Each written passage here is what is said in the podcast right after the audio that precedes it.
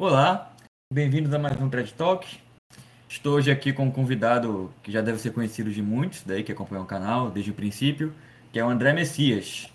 E hoje nós vamos tratar de um tema muito interessante, que é a cultura da morte.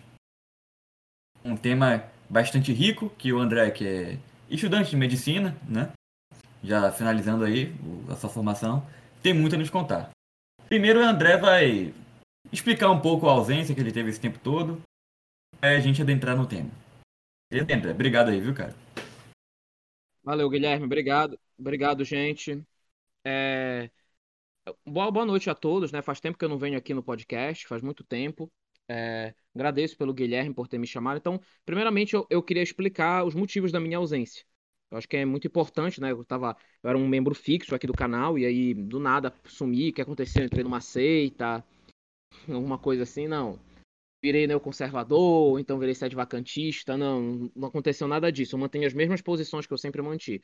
O que aconteceu foi o seguinte: eu passei por alguns perrengues na minha vida privada, né? Eu perdi o meu pai recentemente, ano passado, por, a, por, por essa doença maldita do Covid. É, tive também apertos na minha faculdade, o curso de medicina, conforme tu vai avançando, fica pior, né? E, e além disso, eu tive também problemas não tanto com o Trad Talk, mas eu algumas pessoas que estavam é, relacionadas ao Trad Talk e que eu percebi que criou-se uma certo um clima meio ruim, mas isso não foi o motivo de eu ter saído, longe de ter sido o motivo de eu ter saído. É, os principais motivos foi, meio, foi uma coisa pessoal mesmo minha, da minha vida. É, não tenho nada, não tinha nada contra o Semag, inclusive os membros que saíram do Trad Talk, eu me dava muito bem com eles, inclusive, saíram, tomaram uma decisão que eu discordo totalmente, mas eu me dava muito bem com eles. O, o Semag é um, eu considero ele um, gran, um grande amigo meu, gosto muito dele, então, eu nem o Guilherme também é muito meu amigo, então, não teve nenhuma briga, não teve nenhuma rixa, nada, nada nesse sentido que aconteceu. O, a questão, a questão principal mesmo foi mais a questão de tempo, de, de, de, de, de rotina mesmo, sabe? E, e querendo ou não, assim, isso acaba interferindo, né? Na, na, tua vida, na tua vida prática, na tua vida. Na tua ah, vida pessoal, né? Claro, isso acaba interferindo, né? De certa forma. E aí. É quem estuda, trabalha, as duas coisas, sempre fica um pouco apertado, né? Claro, claro. mais um curso claro, dele, com né? certeza. É claro. Eu lembro daquela treta que eu tive com os melquitas, que os caras ficavam falando que eu. Ah, não, você é um estudante de medicina obscuro. Eu fico pensando assim, cara, é. Não tenho culpa, cara. Desculpa se eu passei no curso, assim. Foi mal caras ficam falando. Mas enfim, foi isso que aconteceu. Então, foi mais sobre isso. Uh, então, é, agora eu vou voltar, né? Tenho um, eu, eu, tenho temas para tratar, tenho temas fixos. E aí a gente decidiu fazer esse podcast aqui falando sobre a cultura da morte. É um tema que não está no Trad Talk, é um tema que não está presente no Trad Talk, tá bom? E como não está presente no Trad Talk, é, eu pensei que seria muito bom tratar e é um tema que eu gosto muito porque é um tema que é da minha área. E, tipo assim, eu não tratei sobre a minha área de conhecimento no Trash. Eu sempre falava de temas que eram é, paralelos na minha área. Temas, por exemplo, de filosofia, que é um assunto que eu estudo por mim. Eu estudo sozinho, é um, é um hobby que eu tenho. Eu estudo filosofia, eu gosto de estudar biologia, eu gosto de estudar essas coisas. Então, o que chegou mais perto foi o tema de evolucionismo. Mas só que eu não sou. Evolucionismo está muito mais relacionado com biologia, não está relacionado com medicina não é muito propriamente medicina, tá mais relacionada com, embora tenha um certo fundamento, eu até já citei, dei alguns pitacos, falei algumas coisas, mas não era tanto. Então, nesse tema, a gente vai poder tratar de coisas da minha área. Então, isso é uma coisa que eu gosto bastante, é uma proposta que eu fiz, agradeço até o Guilherme por ter me chamado aqui. Então, a gente vai poder tratar sobre isso, sobre a cultura da morte, né? Por que eu escolhi esse termo? Bom, eu poderia falar sobre assassinato intrauterino, eu poderia falar sobre anticoncepcionais, eu poderia falar sobre é, sites de, teo, de teor adulto. Eu poderia falar sobre tudo isso, separados em um vídeo. Só que eu achei que é bom falar sobre tudo isso porque eu percebo que muitos protestantes fazem muita besteira e o próprio movimento Pro-Vida. Na minha opinião, é, eu vou falar uma coisa aqui que é um pouco forte. É uma coisa forte que eu vou falar aqui, mas que eu vou provar ao longo desse vídeo. Para mim, o movimento Pro-Vida faz um verdadeiro desserviço. O movimento Pro-Vida atualmente é um movimento que faz um desserviço. E eu vou provar aqui nesse vídeo porque eu estou falando isso. Ah, por quê? Porque você, é, você virou abortista? Claro que não. Aborto é uma coisa horrível, com certeza. Mas é, é, é o movimento pró-vida, a bandeira que eles levantam, eles defendem coisas certas, com motivos errados, com razões erradas, e nós vamos comprovar aqui nesse vídeo, né? Então a gente vai poder tratar sobre isso. Antes disso, Guilherme, você tem alguma coisa a acrescentar? Não, só é realmente bem interessante, né? Porque normalmente o movimento pró-vida tá ligado aí ao que a gente chama de nova direita, movimento neoconservador, né? E carrega, carrega um monte de, de, problemas aí, né? Pode, pode seguir. Com certeza. Então, muito bom. Então vamos lá. Vamos falar sobre a questão da cultura da morte e vamos tratar sobre esse assunto. Primeiramente, o que é a cultura da morte? O que a gente chama de cultura da morte? Cultura da morte é uma cultura que leva, como o próprio nome diz, à morte, à perda de vida. É, a morte, propriamente dita, é um fenômeno que todo ser humano vai acabar passando ao longo da sua vida. Todo ser humano vai encontrar com a morte. Nada é mais certo do que a morte, como diria Santo Afonso, e ao mesmo tempo nada é tão, mais, nada é tão incerto como a morte. Não sabemos quando nós vamos morrer, e, mas temos certeza que vamos morrer. Então temos que estar preparados. Então, se todo mundo morre, por que essa questão de cultura da morte? É o que? Assassinato, que está tendo em massa? Também, né? O que, é que acontece? Existe uma verdadeira cultura contra a vida na nossa sociedade. A vida está se tornando um peso. Né? E, e aí, para a gente falar um pouco sobre isso, a gente tem que falar sobre, sobre teorias que surgiram ao longo do tempo. É muito importante falar sobre isso. Uma das teorias que surgiu foi a teoria de Thomas Malthus. Eu acho que todo mundo já ouviu falar sobre isso.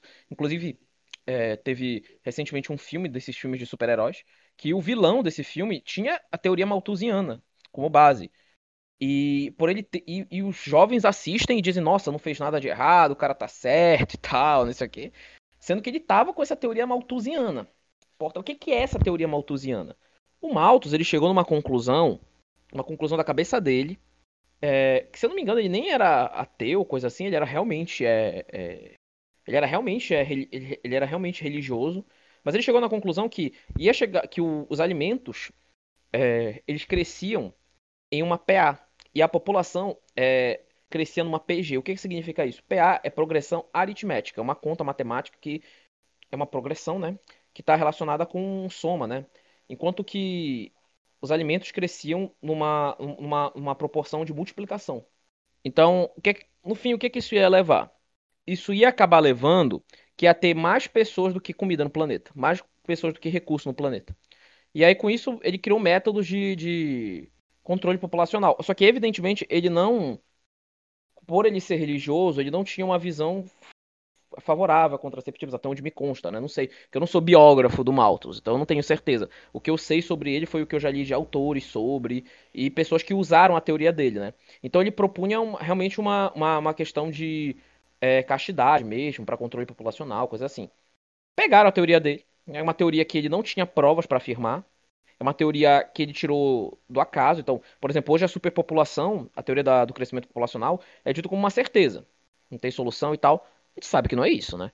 É, inclusive, André, é, é até um assunto econômico isso, né? Porque foi provado, as ideias do Malthus foram provadas que, na verdade, não foi bem assim que aconteceu, né? Porque ao mesmo tempo que, ok, cresceu a população, mas a produtividade, as técnicas agrícolas, tudo isso cresceu muito, né? Então a produção de alimentos se tornou uma coisa muito mais ampla e eficaz do que na época dele. Né? Acho que século XIX ali, né? Exatamente. Então quer dizer, não faz sentido a teoria dele. Mas enfim, fez muito sucesso. E aí a gente surgiu as vertentes do malthusianismo, que seria o neo-malthusianismo e o eco-malthusianismo. O eco-malthusianismo, na verdade, eu acho que deve ser o mais propagado hoje em dia, né? Que é a ideia do que o ser humano é... Que entra também a, a hipótese de Gaia, né? Que é, tem até um livro sobre essa hipótese de Gaia, que o, o planeta Terra seria um organismo e seres humanos seriam os parasitas, né?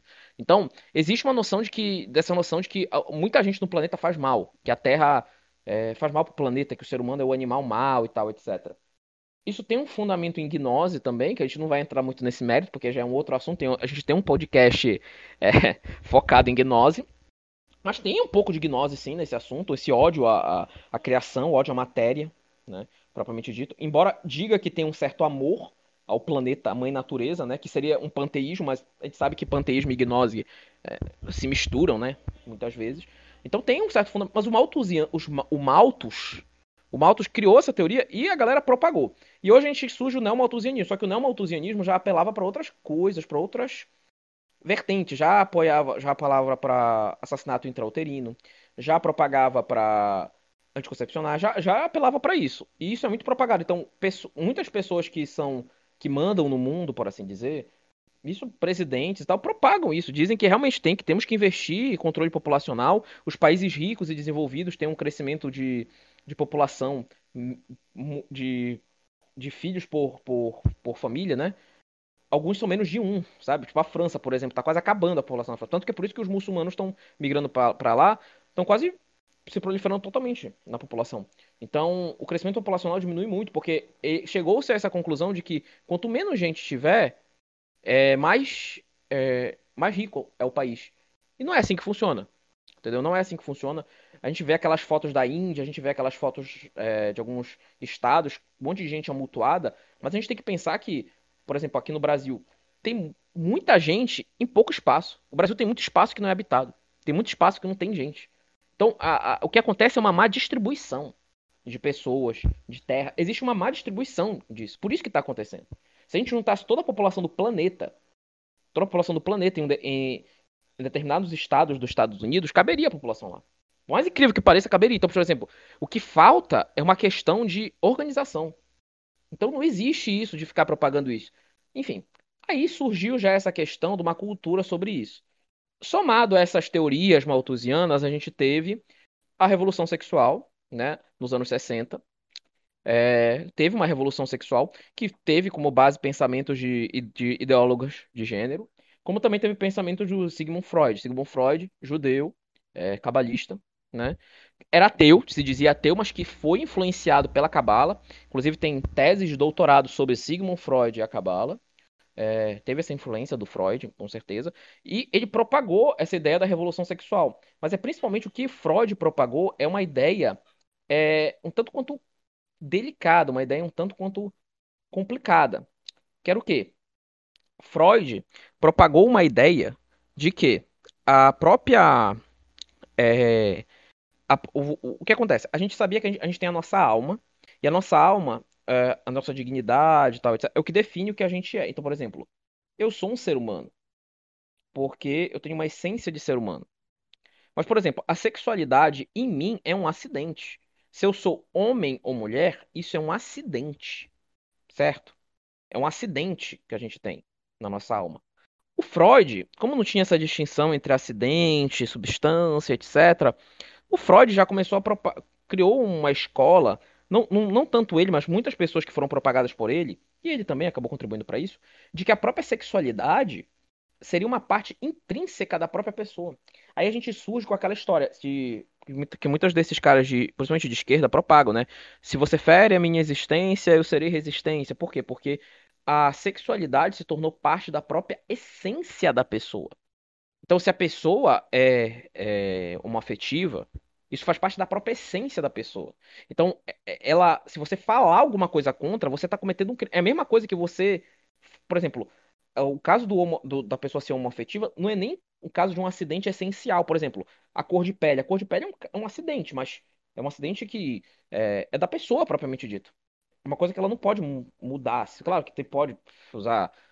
Hoje em dia dá pra fazer qualquer coisa, né? Mas assim, é uma coisa que a pessoa nasce desse jeito, assim, desse jeito.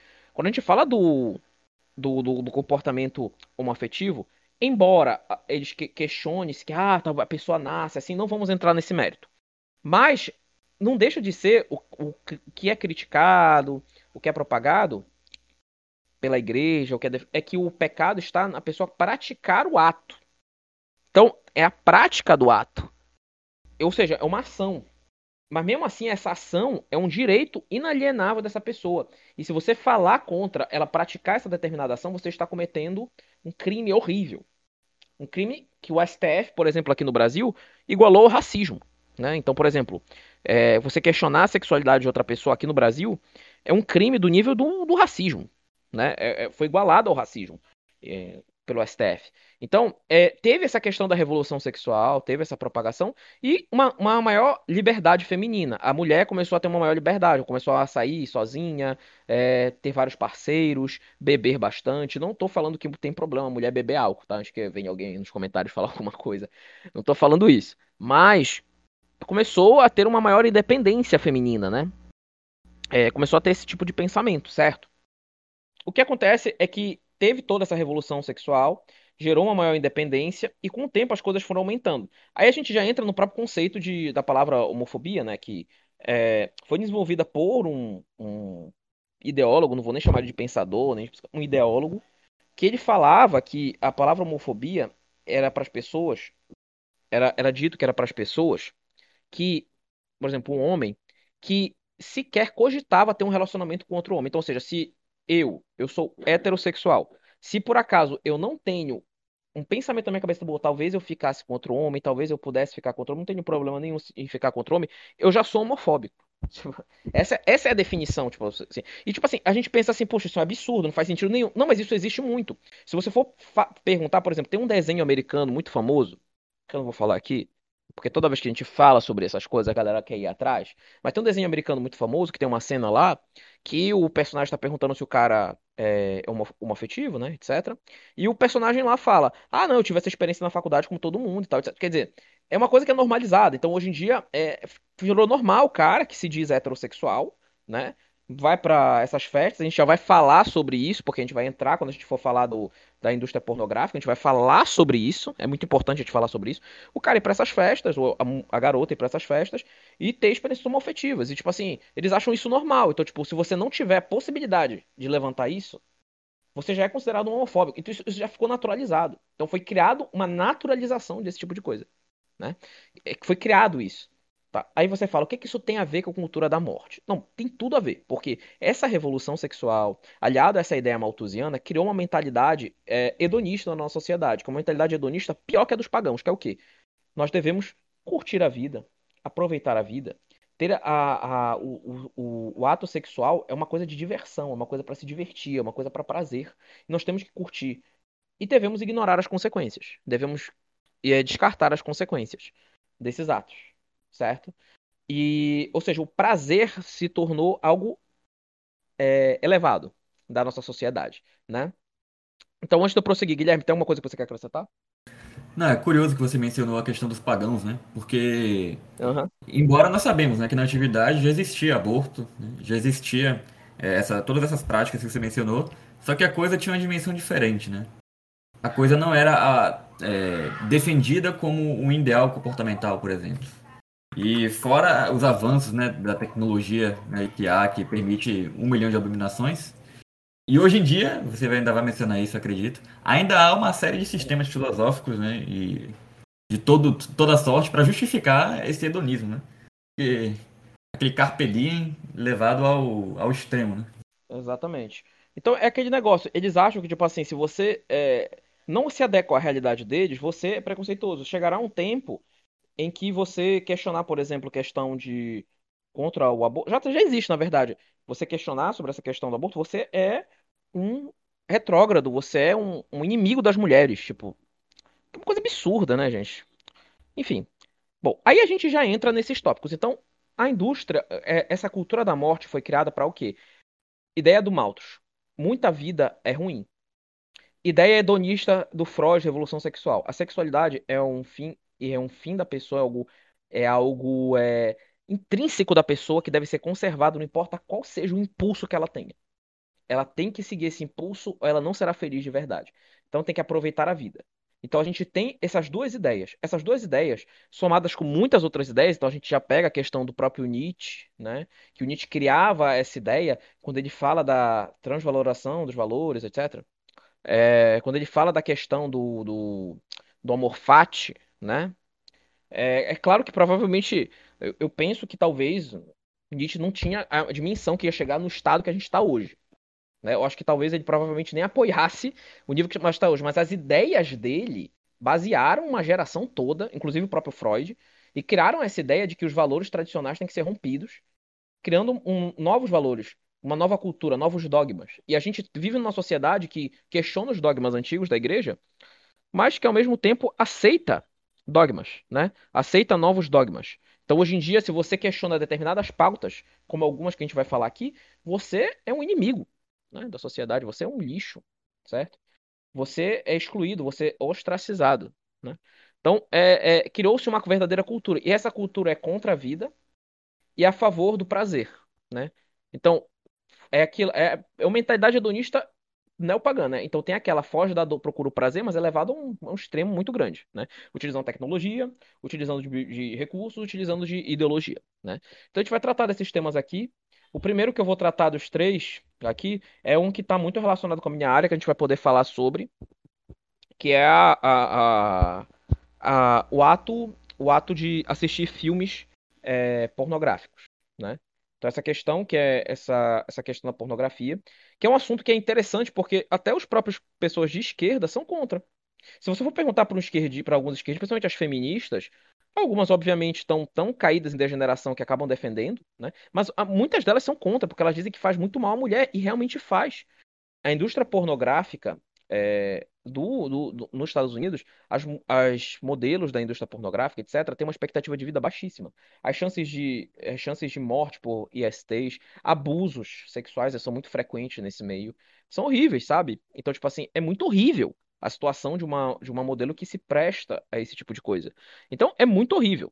Então, a indústria pornográfica é horrível. E ela Inclusive, a gente pode até entrar nesse detalhe, porque, por exemplo, quando a gente pega um anarcocapitalista, por exemplo, o Paulo Cogos, né? Ele defende, né, que, ah, não, o mercado se autorregula, ele ajuda a destruir essas degenerações e tal. Se a gente deixar o mercado agir como ele é, o mercado vai reprimir, né? A gente vai poder boicotar e vai poder reprimir essas indústrias malignas, né? Só que isso não vai acontecer, porque a indústria pornográfica é uma das mais populares do mundo. Então, pra, por exemplo, o Cogos, é, não tem que censurar, né? Até porque a gente tem que lembrar sempre do pecado original, né? Parece que esses liberais né, se esquecem. Geralmente eles não é. têm fé, mas quando eles têm fé, são católicos que esquecem do pecado original. Se há uma indústria que vive de viciar as pessoas, vive de viciar pelo prazer extremo as pessoas, óbvio que ela vai fazer sucesso e, como o ser humano tende para o mal, né? O mercado, na verdade, vai tender sempre a propagar as coisas mais degeneradas, né? deixado livre. Exato. Exato. Na verdade, aqui no Brasil, se eu não me engano, tem lei que proíbe sites pornográficos. Tem lei que proíbe, mas não é aplicada. Mas isso está certo. Isso deve ser proibido, porque isso faz muito mal. Não só para a alma, mas para o corpo da pessoa. E é horrível, porque os influenciadores que falam contra a pornografia são horríveis. Por exemplo, tem aquele Miguel so Soarin, se eu não me engano o nome dele. Mano, aquele cara, ele fala uma porrada. Ele é olavista, ele fala uma porrada de palavrão. Eu já vi print dele recomendando Tinder para as pessoas. Então, tipo, o cara que não tem como tu se basear nesse cara, bicho, pra, pra, pra, pra falar contra a pornografia. E ele é o único que tem. E não, não questiono que talvez ele ajude algumas pessoas que estão no início e tal, mas, por exemplo, imagina o cara que tem só esse cara como base. Não tem como, cara. E assim, esses liberais ficam falando isso e tal, não, deixa o mercado se autorregular e tal. A indústria pornográfica não iria acabar desse jeito porque é muito rentável financeiramente.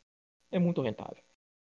E assim, faz muito mal pra mulher, tanto que próprias feministas podem falar isso. E aqui a gente já vai entrar numa explicação biológica. A gente vai entrar numa explicação da minha área, né? A gente vai entrar sobre o vício, né? Então a gente tem a questão do vício. O que, que é o vício, né, gente? É importante falar o que, que é essa dependência, esse vício. Então, é, o vício, na verdade, é uma doença. É uma doença crônica, que pode ter repercussões sistêmicas, né? E, e que requer acompanhamento e tratamento complexo, certo? Isso seria um vício, né? E, e o que a gente tem que falar? A gente tem que falar de algumas áreas do nosso cérebro. Então a gente vai falar primeiro sobre o córtex pré-frontal. Esse córtex pré-frontal é onde a gente faz o planejamento, o pensamento prático, tomada de decisões, comportamentos, etc. Então é o, é o córtex pré-frontal que ajuda a te regular, a tu tomares as tuas decisões, a tu decidir. Então é bem interessante o que o córtex faz, ele que modula a nossa ação. Tanto que quando a gente quer ficar desinibido, a gente toma o quê? Cerveja. O álcool ele faz o quê? Ele é um inibidor. Então ele vai, ele vai inibir o córtex pré-frontal. E aí com isso a, a pessoa acaba cedendo alguns impulsos, cedendo algumas coisas, etc. A gente tem a área tegmentar ventral, que ela faz a produção de dopamina, então guarde isso. A gente tem o núcleo accumbens e a amígdala, que fazem o processamento de memória, emoções, prazer, agressividade e medo. E todos esses, área tegmentar ventral, núcleo accumbens é, e amígdala, estão relacionados com o que a gente chama de sistema de recompensa. O que é esse sistema de recompensa? A gente tem neurotransmissores no nosso cérebro. Temos serotonina, noradrenalina, e muitos dos transtornos psiquiátricos estão relacionados a esses neurotransmissores. Não só a eles, claro.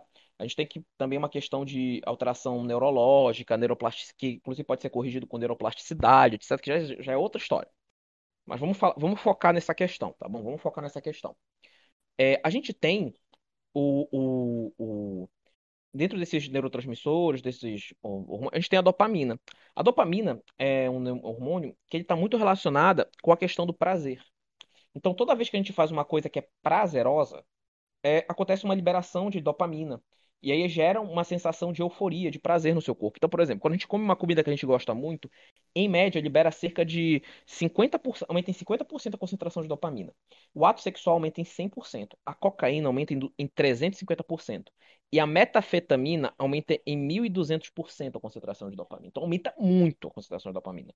Por isso que essa metafetamina é muito dada nessas baladas, nessas festas e tal. É, inclusive porque algumas dessas drogas são erógenas, né? Então os caras dão para fazerem besteira depois, etc. Então, enfim, não vou nem entrar em detalhes sobre isso. Então, é, é, acaba entrando nisso. Então, o que, que acontece? Quando a pessoa assiste a esses filmes, e, e a forma que a pessoa assiste a esse tipo de coisa, cara, é do mesmo jeito que como todas as drogas. Tem, de novo, tem um outro desenho americano aí, esse o mesmo desenho americano que eu citei anteriormente, que eu não vou entrar aqui em detalhes qual é, que eu não quero falar, que é mostrado que, tipo assim, que o vício em bebida lá e aí mostra que um dos personagens, que é um dos mais viciados, ele teria uma carreira brilhante, etc. E ele só ficou viciado mesmo porque um dos, dos, dos amigos lá dele ofereceu bebida para ele. Então sempre tem aquele cara que vai oferecer, bicho. Se tu tem, tu vai passar, por exemplo, o cara tem vício, sei lá, em crack, o cara vai passar na boca de fumo. Se o cara tá passando necessidade, os, cara tá, os caras não vão perguntar nada. Como é que tu tá? Tá precisando de alguma coisa? Agora, se tu passa lá e ainda não comprou, eles vão te oferecer. Sempre tem alguém que te oferece alguma dessas coisas. Então sempre tem alguém, algum algum, algum enviado do demônio né, para oferecer coisas horríveis para pessoa. Não tô falando de álcool necessariamente, claro, porque o álcool em si não tem problema, mas tipo, essas drogas sempre tem alguém que vai oferecer. Algum cara não precisa ser teu amigo. Até porque se, se é teu amigo de verdade, ele não vai fazer isso, mas muitos oferecem. E aí o acaba aceitando. Então, dentro desse papo da, da indústria pornográfica, da pornografia, cara, é o que acontece. O que acontece? Sempre tem um, um cara, geralmente é um cara mais velho, infelizmente, que ainda não amadureceu, e tem muitos caras assim, que acabam oferecendo esse tipo de coisa para criança. Para o adolescente, na verdade, a gente até as crianças estão oferecendo. E aí a criança já entra em contato com esse tipo de coisa. E estimula a liberação de dopamina disso. E o que acontece? Ao estimular essa liberação de dopamina, o que, que vai acontecer? A gente tem algumas coisas que mostram que está tendo essa, essa dependência. Cria-se uma liberação dessa dopamina e aí cria algo que a gente chama de tolerância. O que, que é essa tolerância? É a necessidade de, de, de aumento crescente dessa substância, que no caso seria, pode ser a dopamina, para ter os efeitos obtidos. Então o que acontece? A pessoa assistiu esses filmes e teve uma sensação de prazer. Posteriormente, ela quer assistir mais. Porque ela gostou da sensação, mas quando ela foi tentar fazer de novo, ela não se sentiu tão bem, ela não se sentiu agradável com aquilo. Não é o suficiente, então ela quis subir a dose. Aí tu fala, ah, mas isso aí parece coisa que, tu, que o álcool. Sim, parece coisa que o álcool faz mesmo. Mas é por, por quê? Porque a dopa, é a dopamina, é o sistema de recompensa atua do mesmo modo. A, a, a, essa questão da pornografia atua do mesmo modo. E aí a pessoa quer entrar em contato mais e mais vezes e vai, e vai começando a entrar mais vezes. Aí pouco a pouco ela começa a não gostar de coisas assim legais e começa a apelar para coisas ilegais, né? Então, por exemplo, é, eu conheço pessoas que começaram com um vício em, em, em filmes ruins desse tipo, né? Que eram filmes assim que já eram ruins por si só, porque eram pecados contra a castidade, com certeza. Mas depois começaram a cair para alguns outros pecados muito mais graves e tal, chegando até em crimes. É, que eu não vou citar aqui, mas, por exemplo, coisas horríveis, sabe? Começaram a cair até em crimes, coisas contra a natureza, é... ao ponto que, tipo assim, teve, tem mulheres que, de, que têm maridos viciados nesse tipo de coisa que dizem, eu não quero ter filho com esse cara. Eu não quero ter filho com esse cara, porque eu tenho medo do que, ele, do que pode acontecer. Justamente por causa disso, porque a pessoa entra em contato com essas coisas e aí começa a, a mentalizar. A pessoa vê aquela coisa e ela começa a ver que a, a, a, a prática acaba não correspondendo. Porque a vida prática dessa pessoa é triste, ela não consegue é, é, conseguir esse prazer na sua vida prática, só, ne, só nesse vício. E aí, isso acaba, pode gerar que ela acaba cometendo crimes. Sim, isso acontece, pode acontecer.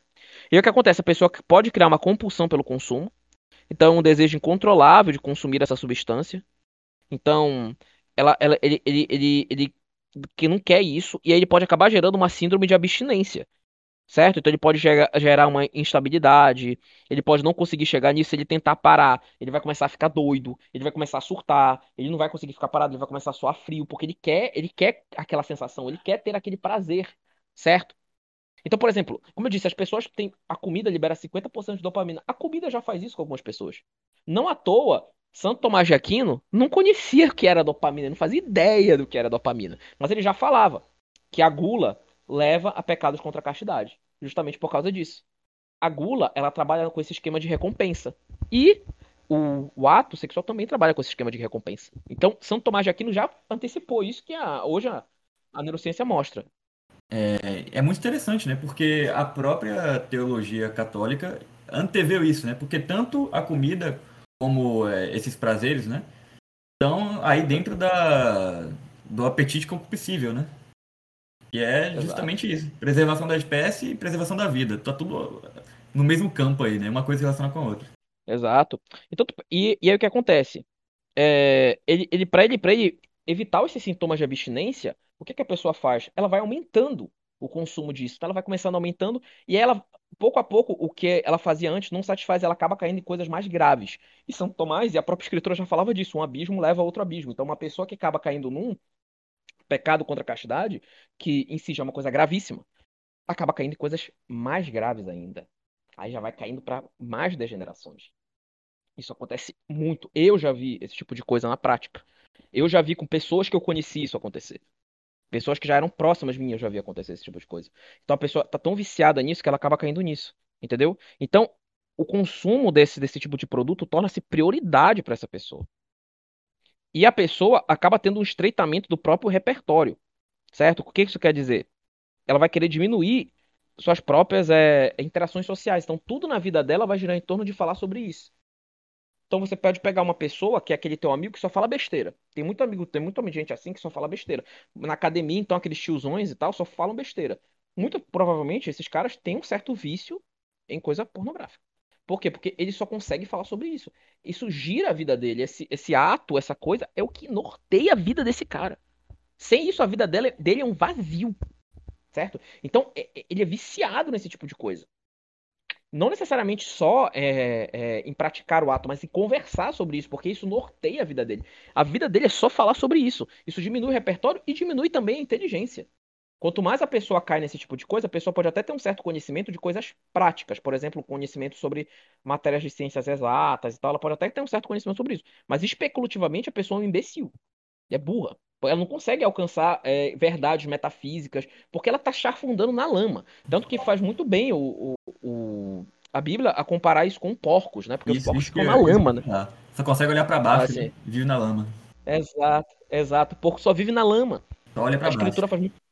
Exato. Então, quer dizer, é, é, é, incrível como a escritura, São Tomás, então, falam de coisas que a, a medicina posteriormente nos provou, né? E e aí a pessoa acaba não querendo procurar ajuda, ela acaba se rebatendo. Já vi umas páginas, tem umas páginas lá, pare de ver pornografia na internet. Eu não sou muito chegado nessas páginas, porque muitas vezes elas postam coisas imorais, né? Pra tentar, tipo assim, não sei por quê, mas muitas vezes porque os caras que estão dono dessa página nem católicos são. Começa por aí, porque eles percebem que tem um problema aí. E tem muita gente que vai defender os comentários. Ah, minha liberdade, eu posso fazer o que eu quiser. Geralmente são anarcocapitalistas e tal. A minha liberdade, eu posso fazer o que eu quiser. Meu amigo, é sua liberdade. É você, você não tem um direito de destruir o seu próprio corpo desse jeito. Você não tem o direito de fazer esse tipo de coisa. É isso é um pecado.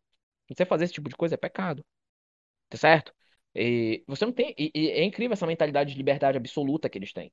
Então, as pessoas são destruídas por drogas e são destruídas pela pornografia. E uma coisa geralmente leva a outra, né? Porque a pessoa não tá sentindo mais aquilo pela pornografia e quer, já recorre a outra droga, que é o quê? Aí o álcool. Aí o álcool já não satisfaz, é o quê? Aí vai para pro cigarro. Aí, cigarro também não dá, maconha. Aí depois cocaína. Aí vai, vai, vai, vai, vai. Até cair em drogas mais fortes. Por quê? Porque quer aumentar a concentração de dopamina. Num fim de metafetamina aumentar em 1.200 a concentração de, de, é, de, dopamina. O cara vai, vai apelando, cara. Mais uma coisa, né? Essa própria noção de você sempre querer, né? Quando você está imerso nesse tipo de coisa. Você sempre procura mais, né? Você sempre procura mais. A teologia também explica. Porque, né? Nós sabemos que o espírito humano não consegue se satisfazer, né? Repousar nas coisas criadas, né? Nós somos feitos para a visão beatífica, para adorar a Deus, né? Para gozar da visão de Deus. Uhum. E nada nesse mundo vai satisfazer esse desejo que o ser humano tem. Então, se ele se coloca para procurar as coisas do mundo, ele não vai conseguir, ele vai sempre procurar mais, mais e mais. E mesmo que ele chegue no ápice da, da abominação, qualquer que seja, não vai ser suficiente. Nunca vai ser suficiente. Né? Isso vale para dinheiro também, né? Não é só consciência da carne, mas também consciência dos olhos. Porque eles, cara, Exato. sempre tem mais dinheiro também, né? Você também, também tem isso. Sempre não há limite, né? Não há limite para essa vontade aí. Exatamente. Então a pessoa quer buscar esse prazer e acaba chegando nisso. E tanto que tem que a pessoa que passa por isso tem que passar por um desmamento. Eu conheço católicos, católicos de verdade, católicos que tentam ter uma vida católica. Até hoje eles não conseguiram superar direito esse vício. Não conseguiram superar. Tão horrível que ele é.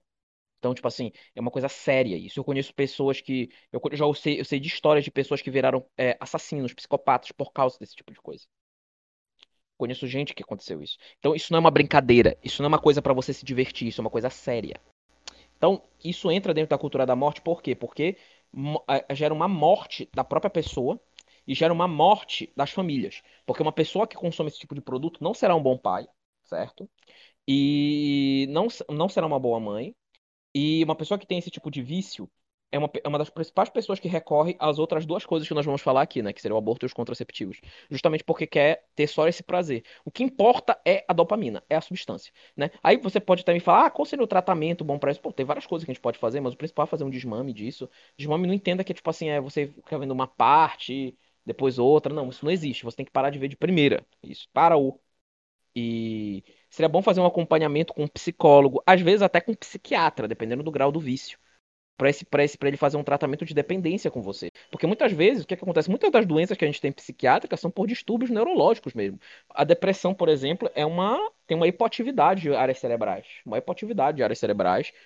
E, às vezes até atrofia de áreas cerebrais. E tanto que existem tratamentos medicamentosos, o que, que o medicamento da depressão faz? Ele libera serotonina, né? Mas mesmo assim não melhora a depressão. O antidepressivo ele só funciona muito tempo depois. Por quê? Porque tem que fazer um esquema de que a gente chama de upregulation, né, que é tipo diminuição dos receptores, reformulação dos neurônios, ligações tal, etc, para reformular as ligações sinápticas e, dos, e, a ligação com os receptores no cérebro. Então é toda uma, como se fosse uma reforma do cérebro. Tanto que existem tratamentos hoje em dia para depressão que utilizam, por exemplo, a neuromodulação, né? É, que eu até recentemente fiz até um curso sobre, que é, que que, que, que ela faz basicamente? Ela promove essa neuroplasticidade e ajuda na ligação dos neurônios. Então, é, justamente porque é para reformar o cérebro. Então, isso está fazendo mal para o seu cérebro. Então, não faz sentido a pessoa continuar assistindo esse tipo de coisa. Então, uma liberdade. Isso não é liberdade. Está longe de ser liberdade. Então, é isso que a gente tem que falar sobre essa questão da, da pornográfica. Aí, a gente já pode entrar num outro ponto agora, que é a questão dos contraceptivos. Isso é muito complicado e aí a gente já entra na questão do movimento pró-vida. Bom, o que é o movimento pró-vida? A gente vê, por exemplo, eu sei de deputados que se dizem católicos que levantam a bandeira do movimento Pro-Vida como se fosse a coisa mais maravilhosa do mundo e tal, etc. A questão é a seguinte: o movimento Pro-Vida fala do quê? É aborto, comunismo, comunismo, aborto, aborto, comunismo, comunismo. É só sobre isso que fala o movimento pro... Às vezes ideologia de gênero. Então, é só sobre isso que fala o movimento Pro-Vida. O problema, o, o, aborto, a gente vai falar do aborto, não vamos esquecer de falar sobre isso, mas a, a gente vai falar que o movimento Pro-Vida, ele basicamente só toca nesse assunto nessa questão. Por quê? Porque o movimento pró-vida tem, não tem muitos católicos, tradiciona, católicos tradicionais. Pode ter alguns católicos, mas a maioria do movimento pró-vida é o quê? São protestantes, né? E protestantes que aceitam anticoncepcionais, isso é importante a gente falar, e espíritas. Espíritas eu não preciso nem entrar no mérito, a gente já tem até um traditalk sobre espiritismo, mas, por exemplo, lá no, no traditalk que a gente fez sobre o espiritismo, o Rafael, o Rafael, no vídeo, que ele já foi espírita, ele fala que não, eu caí em vários pecados, né? Eu caí em vários pecados como contra, contra a castidade por causa do, do, do, do espiritismo. Ele fala no vídeo. Então, o espiritismo abre margem para esse tipo de coisa, né? Então, a gente, o que a gente percebe? A gente percebe que é o seguinte: é, é, o movimento Pro Vida só fala dessa pauta. Porque fala do aborto, ah, não, porque o aborto, quando vai falar dos contraceptivos, fala, não, esse, esse contraceptivo aí é abortivo. Isso é importante, claro que é importante. Eu vou tratar, inclusive, sobre aqui, sobre a questão do contraceptivo ser abortivo ou não. Mas, mesmo que não fosse, ainda seria errado, cara. Porque é uma cultura de morte. Deus é, está na Bíblia. Crescei-vos e multiplicai-vos. O que você está fazendo quando você usa esse tipo de método conceptivo, você está negando Deus. Você está negando filhos para Deus. Você está impedindo filhos de nascer. Talvez um dos filhos que você negou de nascer fosse o que fosse resolver essa crise da nossa igreja. Talvez um dos filhos que você está negando de nascer fosse o que fosse resolver os problemas do nosso país. Esse filho que você está negando de nascer fosse que trazer uma, uma, uma coisa boa para o país. Ah, mas se ele nascesse e virasse um criminoso, não dá para saber. Não tem como você saber esse tipo de coisa. E mesmo criminoso pode se arrepender, como a gente conhece São Dimas. Então, é, o movimento pró-vida só toca nesse ponto de aborto. E combate contraceptivos só focando nesse ponto de aborto. E esquece a pauta principal, que é dos contraceptivos. não, não vejo comentação contraceptiva. Inclusive entre católicos. Entre católicos, tem católico que defende essa, o contraceptivo, prescreve contraceptivo, faz, defende esse tipo de coisa. E, e o movimento pró-vida se cala e só ficam tocando nesse assunto de aborto. Então, para mim, o movimento pró-vida faz um verdadeiro desserviço, porque se você bate só no aborto, você não bate em toda essa cultura de morte que norteia, meu amigo, você está ferrando com tudo. Você está ferrando com tudo, essa é a verdade. Você você, por isso que muitos é ridicularizado, por exemplo, esse movimento pro vida por muitos caras de esquerda. Claro que eles são um bando de canalha, isso é verdade, mas são muito por causa disso, porque é uma hipocrisia, cara. Muitos dos caras que defendem esse movimento pro vida é, consomem pornográficos é, e usam anticoncepcionais. Não faz sentido nenhum esse tipo de coisa. Inclusive, é, uma crítica que algumas pessoas de esquerda fazem, né, os movimentos pro vida, que tem certo grau de razão, apesar deles, né, é, claro, não darem a orientação completa, né? Que eles dizem o seguinte, que o movimento pró-vida só é a favor da vida e a partir do momento que o bebê nasce, acabou, né? Porque eles são a favor de liberdade econômica total, são a favor do capitalismo totalmente desregulamentado, do, da rede social. Ou seja, o, o sujeito não importa, né? É, o, eles é, consideram qualquer política de assistência social como comunismo, muitas vezes, qualquer forma de auxiliar né, os pobres por meio do Estado, seja o que for. É, não, primeiro do Estado, né? Porque para eles é, qualquer coisa que seja o Estado interferindo economicamente é comunismo automaticamente. Então, ao mesmo tempo que eles são defensores corretamente é, da, da vida, né? Desde a concepção, ao mesmo tempo eles não são, não, não ajudam o, o trabalhador miserável, por exemplo, não só a favor da ajuda dele pelo, pelo Estado, que é uma coisa que a igreja prescreve, né? Uma coisa que a igreja prescreve como necessária, né? E, Perfeito. lógico, a esquerdista vai ter mais um argumento. Ó, você é, é pró-vida, mas e o pobre, como fica? A questão é que o, o esquerdista é abortista, né? O problema é esse, em geral. Esse é o problema. O que tu percebe é que o esquerdista, o que tu percebe é que muitas vezes o esquerdista é, é mais sensato do que muitos caras de direita. Isso é um absurdo, mas é, essa é a verdade. O que acontece? Então, nesse ponto, por exemplo, aí a pessoa quer ter uma vida burguesa, quer ter uma vida com poucos filhos, quer ter, ter dois filhos, ou então só um filho um cachorro, né? E, ou então nem, nem um filho. E, e, e mesmo assim levanta a bandeira contra aborto, levanta a bandeira nesse sentido. Tem que levantar, a gente tem que combater aborto, mas não adianta só ficar nesse ponto, cara. Não adianta. Não adianta. E agora a gente vai entrar nos anticoncepcionais, né? Depois de falar tudo isso, a gente vai entrar nos anticoncepcionais. Bom, a gente tem vários anticoncepcionais, né? Eu não posso falar de todos eles aqui. Eu vou tratar de alguns pontos aqui. O que, que acontece? Eu estudei os materiais da FEBRAGO. O que, que é a? FEBRAGO é Federação Brasileira de Ginecologia e Obstetrícia, né? Então eu estudei materiais deles. Então a gente vai quebrar alguns mitos aqui. Primeiro, o Ministério da Saúde, um tempo atrás, divulgou uma nota dizendo que o DIU. Eles divulgaram, inclusive, no Facebook dele, dizendo que o DIU de cobre não era abortivo. Né? Eu vou provar aqui que o DIU de cobre é abortivo, sim. Mas ao mesmo tempo, como eu já disse, mesmo que ele não fosse abortivo, ainda seria errado usar, porque tem toda uma cultura de morte, você tem que aceitar os filhos que Deus te dá. Tem que preservar a castidade, etc. Mas o que acontece? O DIU de cobre é um dos métodos contraceptivos mais usados os governos aqui no Brasil, em alguns prefeitos e tal, fazem multirão para colocar DIU de cobre nas pessoas no SUS. Já teve multirão assim para colocar de graça DIU de cobre nas pessoas no SUS. Acontece. É, é, recomendado, inclusive, que após o parto de uma mulher, coloque-se. Recomendado, inclusive, porque é o melhor momento.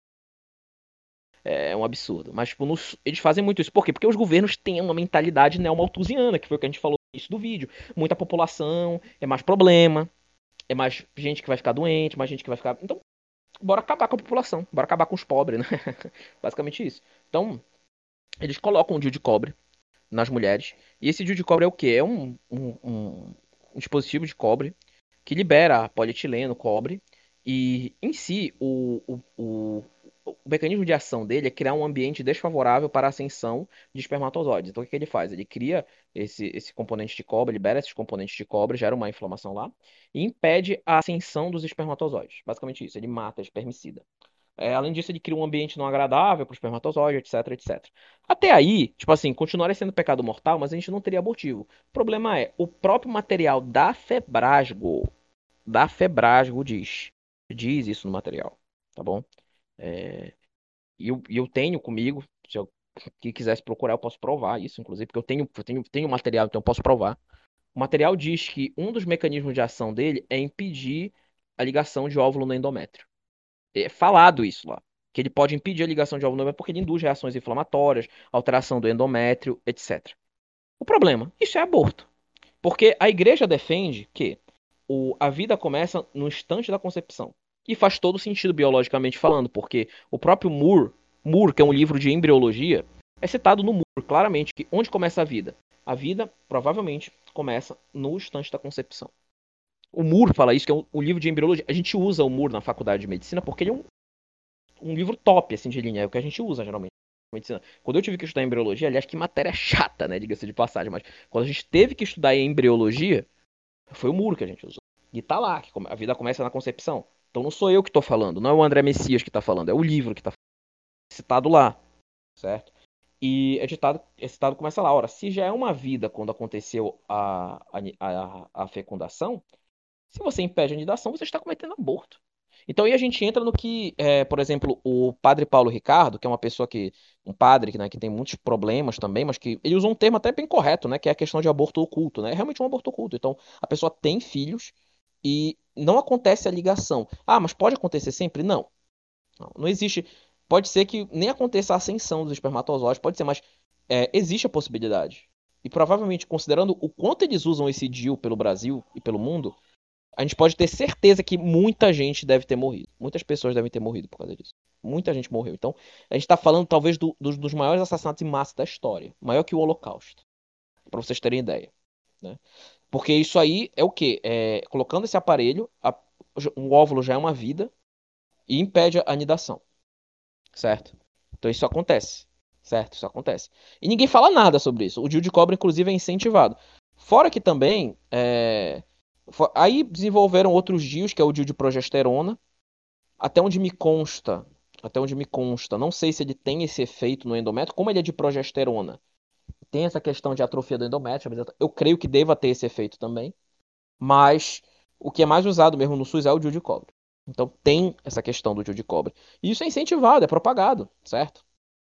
E a, inclusive o DIU, ele está entre os LARCs, né, que são os anticoncepcionais de longação que são os anticoncepcionais que inclusive são, dizem que são mais eficazes que a própria laqueadura. Né? Porque nem a laqueadura é eficaz, né? tão eficaz 100%, por assim dizer. Porque já teve casos que, por exemplo, que a laqueadura é tu cortares uh, é, ou dar uma volta nas trompas né, da mulher, etc. Do óvulo, para impedir que o óvulo migre, etc. É, espermatozoide também, né? Já aconteceu de mulheres que cresceu uma, uma, uma parte para outro, uma, uma cavidade e tal, e aí acabou passando. Já aconteceu. Já aconteceu. É raro, mas já aconteceu, né? É aquele negócio, quando, quando o, é para nascer, Deus faz que nasça, né? Então, mas aí existe isso, e ele é muito usado, o DIU de cobre. E eu vejo católico usando. Já vejo católico usando. DIU de cobre, DIU de progesterona, que é o Mirena, né? Eu já eu vejo católico usando. Realmente eu vejo. E, e eles têm Católico. esse efeito no útero. E é pecado mortal. Né? Sim. Né? Com certeza é pecado mortal para católico, mas eu já vejo, eu vejo católico, claro que não é católico tradicional. Católico tradicional, nunca vi usando. Claro, porque tem uma boa orientação dos padres, os padres orientam bem quando o cara já chega. Agora, eu já vi católico, católico que vai em missa mesmo, não é católico tipo assim que, que tipo assim vai é, é... esse católico de senso, é católico que já vai em missa mesmo. Claro que é missa nova e tal, etc. Mas enfim, que, que usa esse tipo de coisa. Eu já vi. Se eu, se eu, eu tô te falando, se eu não tivesse visto. Mas eu já vi. Protestante usa direto, né? Protestante, para eles é de boa. Mas, claro que não, né? Claro que eles, eles usam esse argumento aí de que ah, é abortivo, por isso eu não uso. Mas aí usam os outros que não são abortivos, né? Enfim. Ah, e eu já vi. E aí o que acontece? A gente tem outros anticoncepcionais que são os anticoncepcionais orais. Aí a gente tem os combinados e os de progesterona. Os combinados é que tem estrogênio e progesterona, né? Que o, o efeito deles principalmente é o seguinte: o nosso corpo, quando a gente tem hormônios, é, quanto a gente aumenta o hormônio, a gente inibe. Parece uma coisa absurda, né? Parece contraditório, mas é isso mesmo. Então, por exemplo, quando a gente tem uma alta concentração de, de um hormônio, é, acaba levando um sinal que acaba para o nosso, nosso hipotálamo, nosso para diminuir, né? Uma repressão. E aí acaba, é, muitos desses anticoncepcionais orais e tal, acabam usando, né? Eles acabam é, inibindo determinados hormônios, é, quando, no caso da pílula do dia seguinte, que ela também é abortiva, porque ela cria, impede a anidação do, do, do, do óvulo no endométrio. Isso acontece também. Muita gente já falou sobre isso, né? Mas ela faz isso, ela promove isso, esse, é, esse é o fim dela. Então, quase.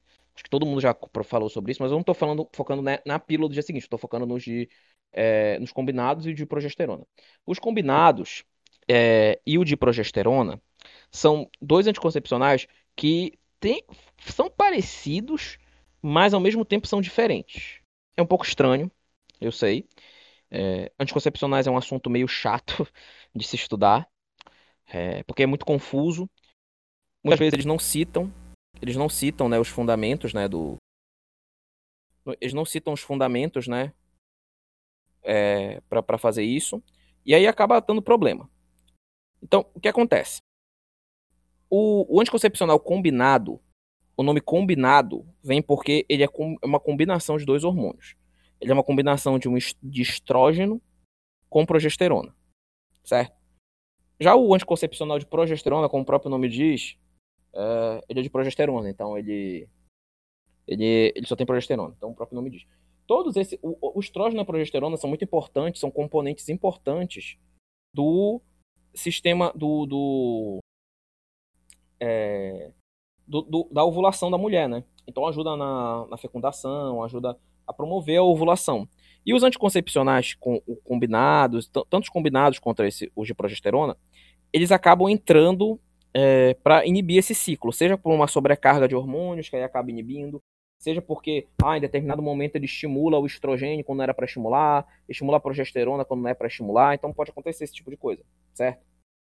É... Dentro desses hormônios. E aí, e aí, a princípio, tu pensas, ah, tá bom. Então, o problema é mais essa questão do, do aborto, né? Que já é uma questão muito grave, né? Aí, o problema é mais essa questão do aborto mesmo. Mas, assim, no geral, se não tivesse isso, assim, esses anticoncepcionais são bons. Por exemplo, se eu, se eu, se eu por exemplo, eu tenho. Pode surgir, porque eu acho que vai ter gente que vai perguntar, porque muita gente tem. Ah, eu tenho síndrome dos ovários policísticos. Tenho síndrome dos ovários policísticos. É o quê? O que é síndrome dos ovários policísticos? É uma doença, né? Que a pessoa tem, como o próprio nome diz, ovários policísticos, e ela tem uma produção é, exacerbada de hormônios androgênios. Que são hormônios androgênios, são hormônios que a gente encontra no homem. Então é uma mulher que tem uma, um aumento desses hormônios androgênios, e aí ela vai ter manifestações masculinas. Então, por exemplo, é aquela mulher que pode ter, por exemplo, God, porque ela vai ter mais pelos desse tipo. Ah, pode ter uma, um grossamento da voz, pode ter muitas coisas, né? Pelos mais grossos nos braços. Enfim, é uma coisa que esteticamente é meio. Pode ter muita espinha, né? Enfim, é uma coisa que esteticamente é meio. A gente admite, é, é meio desagradável. Aí ela pode falar: ah, então eu, eu não pretendo ter relações, né? Sou católica, sou católica, e não pretendo ter relações é, só depois do casamento. Então, eu acho que não tem problema tomar esses anticoncepcionais aqui, por combinados e tal, pra, e os de progesterona. Eu não vejo problema em fazer isso. Pois é, minha querida, mas tem problema sim. Tem problema sim. Começa que é o seguinte: anticoncepcional não é tratamento para SOP. Anticoncepcional só controla os sintomas para SOP. É a mesma coisa que a gente tem uma outra doença que é a fibromialgia. É uma doença que é tipo assim, é uma dor insuportável que a pessoa sente em vários lugares do corpo, é uma dor sem explicação. A pessoa não consegue também dormir direito e tem problemas de memória. É uma doença, essa doença. E a galera entope o cara de analgésico, inclusive analgésico forte. Eu já vi gente usando até é, tramadol, tipo assim, rotineiramente para isso. Já vi gente usando é, morfina, e que é uma, é uma droga que gera dependência. Então, tipo assim, é, é bem complicado. E a galera usa isso como se isso fosse tratamento. Isso não é tratamento. Qual é o tratamento para fibromialgia? É o mesmo tratamento para SOP. Mudança do estilo de vida e atividade. Principalmente para fibromialgia, atividade física. Por quê? Porque essa atividade física é o que ajuda a gente. Porque a atividade física, a gente pensa que não muda nada, mas a atividade física, ela o que, é que ela faz? Ela estimula hormônios, por exemplo, ela estimula beta-endorfina, a beta-endorfina, e ao estimular a beta-endorfina, atividade física, ela promove prazer, sensação de bem-estar. E com o tempo, essa atividade física acaba melhorando a pessoa, cara. Atividade física melhora o desempenho da pessoa. Então, isso, isso ajuda mesmo a curar a fibromialgia. Então, no início, por exemplo, da fibromialgia, a pessoa tá cheia de dor, tá toda dolorida, tá se quebrando. Começa a atividade física, ela pode até sentir um pouquinho de pior, mas se ela mantém isso por 10 semanas, bicho, ela, vai se, ela pode até se curar. Não se curar não, porque é uma doença propriamente crônica, mas a pessoa não tem mais, pode não ter mais crise. Eu já vi casos que não tem mais crise. Então, essa analogia a gente pode fazer para síndrome dos ovários policísticos, certo? A síndrome dos ovários policísticos é muito isso, entendeu? Então, a síndrome dos ovários policísticos é mudança do estilo de vida e, e mudança do estilo de vida, né? E é, exercício físico, bicho, tu não vai ter manifestações. Tu não precisa tomar os anticoncepcionais. Tu fala, ah, mas eu sou sedentário, não, sedentário, não quero praticar atividade física. Bom, como eu já falei, os anticoncepcionais, os combinados, eles têm como principal efeito, no caso do progest, progestagênio, né, do, do de progesterona, ela inibe o pico de LH. E aí não faz a ovulação. Né? Também faz o, diminuição do, do, do, do espessamento do muco cervical, etc. E ela pode fazer um efeito antiproliferativo no, no endométrio, fazendo com que ele fique não receptivo à implantação. O que, que isso significa? Aborto. Então, ele vai, o, o anticoncepcional combinado pode fazer com que o endométrio ele fique não receptivo à ovulação. É, que é aborto oculto, que eles não vão falar que é aborto porque pega mal, vai dar BO, etc. Eles não vão falar isso, mas materiais oficiais deles dizem isso, né? Que pode provocar esse efeito anticoncepcional combinado. Se você for pegar a bula do remédio, tá isso lá. Mas obviamente eles não vão falar que é isso que vai causar, né? Mas vai tá lá, né? Por causa disso, né? Esse efeito do progestênio. E aí o que acontece? O est... isso, então ele inibe, então o progestênio atua no LH. O estrogênio inibe o FSH. Então ela evita o crescimento do folículo e tal, que é o que o folículo que de onde sai o óvulo, também. E ele também tem um efeito de estabilizar o endométrio e tal, etc. Certo? E aí o que acontece? Esse é o efeito dele para isso, entendeu? É o efeito dele para isso. Mas o que é que acontece? Os anticoncepcionais, eles têm outros efeitos adversos, principalmente combinados. Eles têm efeitos adversos e podem provocar efeitos adversos, sim. Alguns, alguns claro, eles não vão citar no docu nos documentos oficiais, mas a gente vê na prática e a gente sabe que eles podem ter esse efeito. Por quê? Porque você está tomando uma, um aumento desses hormônios. Você está tomando estrogênio e progestogênio esses hormônios em excesso podem fazer mal, sim, e fazem mal. E eu já vi na prática isso. O que, que, acontece com, com o efeito disso aí? O estrogênio, o que, que, que, pode acontecer? O estrogênio e o progestênio têm alguns efeitos diferentes. Então, o estrogênio, ele pode provocar náuseas e vômitos, mastalgia, dor nas mamas, e ele pode provocar cefaleia. Eu quero deixar bem claro isso aqui. Eu conheço um caso de uma pessoa, uma pessoa que eu conheço, uma pessoa que eu considero muito, que ela, quando ela era jovem, passaram para ela anticoncepcional combinado. Simplesmente passaram para ela. E ela começou a tomar. Ela desenvolveu enxaqueca com aura. Enxaqueca com aura é um tipo de cefaleia, de dor de cabeça muito intensa, que inclusive, inclusive é contraindicação para o uso porque eles perceberam que tem relação. É, que é um, uma enxaqueca horrível, é unilateral, pulsátil, dói muito a cabeça, sente como se fosse facada e tal, etc. E associada à fotofobia, né? Intolerância à luz, fonofobia, náuseas e vômitos. Né? O estrogênio pode, por esse efeito do estrogênio, até em associação com o progestênio, mas enfim, pode acabar provocando esses efeitos de, da enxaqueca com aura. E ela teve esse efeito. Ela desenvolveu por causa dos usos dos anticoncepcionais combinados, que ela fazia uso direto. Ela fazia uso de anticoncepcionais combinados direto. Entendeu? E isso acabou gerando esse episódio de enxaqueca com aura. Só que enxaqueca com aura é uma enxaqueca que, além de ter esses efeitos da enxaqueca que eu citei, da dor pulsátil, etc., ela tem a aura. E a aura pode ser muitas coisas, pode ser, inclusive, inclusive hemiplegia. Então, eu já atendi, por exemplo, um caso de uma paciente que era uma enxaqueca com aura hemiplégica. Ela internou por causa de suspeita de AVC, porque ela estava com uma paralisia do, do lado, de um dos lados dela, e fizeram o, o TC deu normal. Até aí, tudo bem, quando a gente quem sabe, quando a gente faz, quando a pessoa tem AVC, às vezes a primeira TC é normal. A gente pede TC para descartar o, o, AVC hemorrágico, né? Uh, aí o que acontece? Aí, refizeram a TC, deu normal de novo. Opa, tem alguma coisa errada aí. Aí ela foi para enfermaria do hospital onde eu tava, né? E a gente analisou o caso e viu que ela tinha um histórico grave de enxaqueca. E aí a gente começou a tratar a enxaqueca dela, que tem medicamentos específicos para tratar a enxaqueca. Fizemos uma ressonância que é muito mais específica, deu normal. Então o que, que ela tinha? Ela tinha uma enxaqueca com aura hemiplégica. Então ela a enxaqueca gerou isso. Então, enxaqueca é uma coisa que pode ser grave, entendeu? E, a, e essa minha amiga desenvolveu isso por causa dos anticoncepcionais. Então, olha o efeito deletério que ele pode ter, sabe? Então, é, pode provocar também sangramento uterino normal. Tem vários efeitos colaterais, até predisposição a câncer de mama. Os anticoncepcionais combinados podem predispor a câncer de mama. A pessoa pode desenvolver câncer por causa dos anticoncepcionais combinados. Então, muita gente pode desenvolver câncer por causa disso. E eles não querem citar, ah, se você tem predisposição a câncer, então tem que trocar o anticoncepcional. Mas tem muitas vezes que a pessoa não sabe que ela tem. Tem gente que não percebe. Então ela pode acabar tomando câncer por causa disso. Além disso, ele desregula todo o ciclo menstrual da mulher.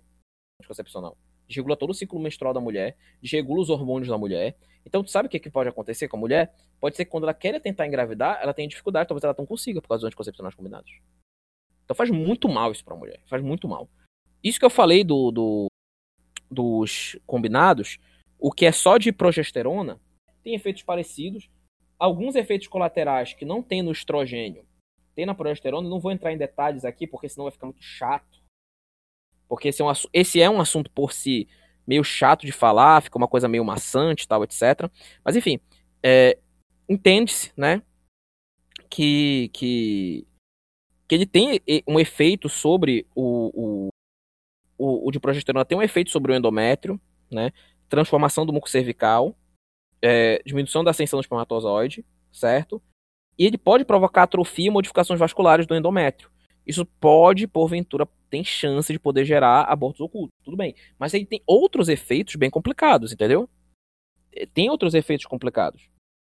Então, é, por exemplo, é recomendado por pelas diretrizes que é o seguinte: olha, se você, mulher, tem, por exemplo, é, alguma doença como enxaqueca, hipertensão arterial, diabetes, é, doenças reumatológicas, etc., você não deve fazer uso dos anticoncepcionais combinados, tem que fazer só do progestênio. Mas por que estão recomendando isso? Porque esse anticoncepcional combinado pode predispor essas coisas.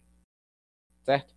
Aí, quando a gente vai entrar no estrogênio, é, no progestênio, desculpa, ele tem efeitos, ele pode ter efeitos colaterais também ruins. Certo?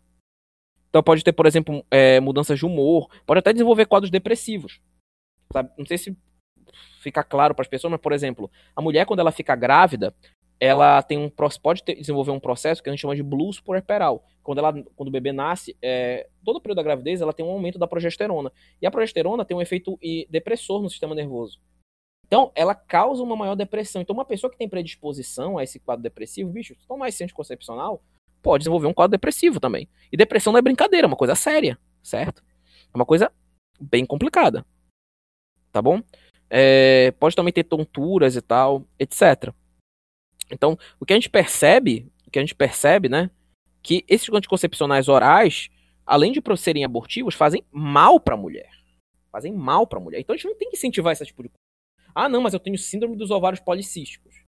Então eu eu eu eu, eu quero eu, eu preciso disso para controlar, eu sou sedentário e tal. Então, se você quer tome por sua conta e risco. Então não recomendo esse tipo de coisa, tá bom? É, antes de eu passar para o último tópico, tem alguma coisa que tu quer acrescentar, Guilherme? Não, é porque isso tudo que você fala, né? Quando a gente para para pensar nas pessoas ao nosso redor, né? Tanto familiar, como gente que a gente conhece, assim, né? Mais ou menos próximas. É isso que você diz da cultura da, da morte, da contração, cara, é uma coisa, assim, difundida de uma forma absurda, de modo que é normal, uma coisa normal hoje, uma mulher, depois de ter filhos, fazer laqueadura o homem fazer vasectomia, tudo isso é uma coisa totalmente normal. Lógico, a gente sabe, nós sabemos que se perdeu hoje totalmente a noção do pecado. Né? Então, se a coisa é pecado ou não é pecado, ninguém liga. Ninguém nem pensa em Deus mais. Só que isso chegou num nível em que as pessoas naturalizaram totalmente esse tipo de coisa, né? Incrível. Você, como médico, deve ver isso todo dia, né? É, Sim, claro. É, com, teve essas, essas experiências práticas já. Imagino que o quanto de mulher que faz esses processos é uma coisa, cara, fica meio assustador, né? Então, claro, com certeza, você, é horrível. Você vê cotidianamente assim, você confirma isso, essa impressão que eu tenho? Confirmo, confirmo. Inclusive as médicas, assim, eu já, eu já. Inclusive, semestre que vem eu vou rodar em ginecologia também. É, eu já tinha rodado antes, eu vou rodar de novo, dessa vez vai ser em ambiente hospitalar e tal, etc. E assim, as próprias professoras recomendam a questão do contraceptivo como se fosse a coisa mais natural do mundo. Então, isso já é da nossa cultura, entendeu? As mulheres querem usar isso que me deixa assustado é ver católico usando esse tipo de coisa. É uma coisa que para mim não faz sentido nenhum, entendeu? Claro que a gente sabe que em si isso faz muito mal pra pessoa. Mas assim, é um absurdo, cara. É um absurdo esse tipo de coisa. É, pelo que você diz, além da toda a questão moral, que é a mais importante, que é ofende a Deus, ainda é um negócio naturalmente maléfico, né? Mas mesmo assim, todo mundo recomenda, pelo, pelo jeito. Não, claro, recomendam muito, porque é uma coisa muito propagada, assim. Realmente é uma coisa muito propagada. E tipo assim, é, é bem comum. É bem comum e traz muitas consequências, né? Eu já tive experiência prática, não só com amigos, mas que eu já vi, né? Já tive experiência com isso. E, bom, se eu vou fazer uma recomendação aqui nesse vídeo, que a gente está gravando aqui, é, para as pessoas, para as mulheres, né? É não usar, não, não recorrer a esse tipo de coisa, porque isso faz muito mal para você e guardar a carta de ainda continua sendo o melhor método contraceptivo, entendeu? Então, enfim, é, e aí a gente vai entrar agora no último ponto, que é do aborto. Eu não vou me falar tanto sobre, porque já tem muita coisa sobre aborto. Eu acho que se a gente for falar de novo sobre, já tem milhões de vídeos sobre aborto. Todo mundo já sabe que aborto é mal. As pessoas, pelo menos as pessoas que assistem esse canal aqui, as pessoas que assistem esse canal aqui, eu acho que todo mundo aqui sabe que aborto é mal.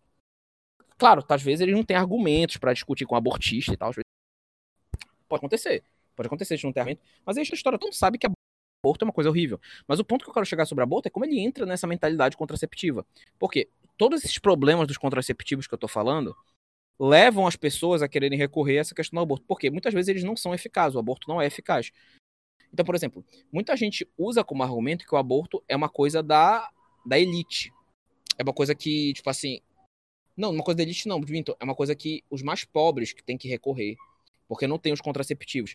Só que o que a gente percebe não é isso. A gente percebe nas estatísticas, por exemplo, dos Estados Unidos, principalmente, que quem mais aborta são principalmente pessoas por escolha pessoal, social, pessoal, né? Pessoal, e pessoas de renda, renda boa.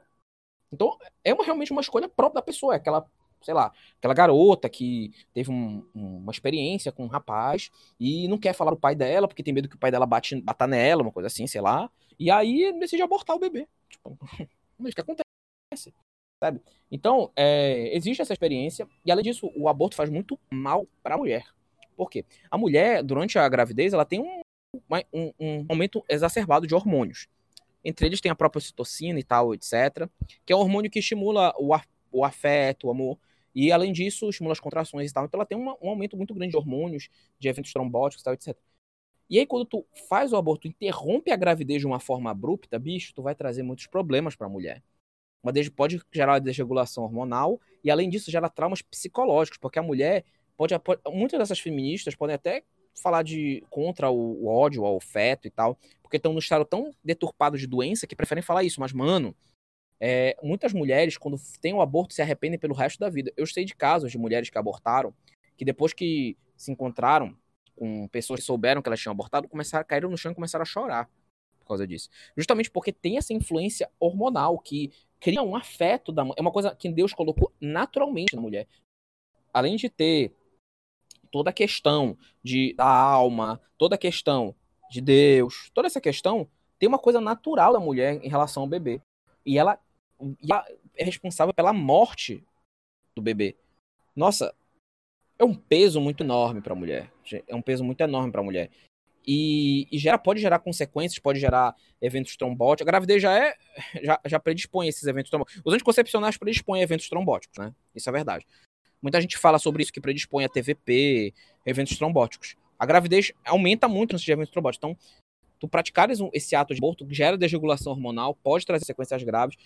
Se eu não me engano, eu já li um estudo sobre, é um estudo que eu pretendo muito me aprofundar no futuro, de uma relação entre o aborto e a, o câncer de mama. Então a mulher pode acabar desenvolvendo câncer de mama por causa de desregulação hormonal devido ao aborto. É um estudo que eu pretendo me aprofundar muito no futuro.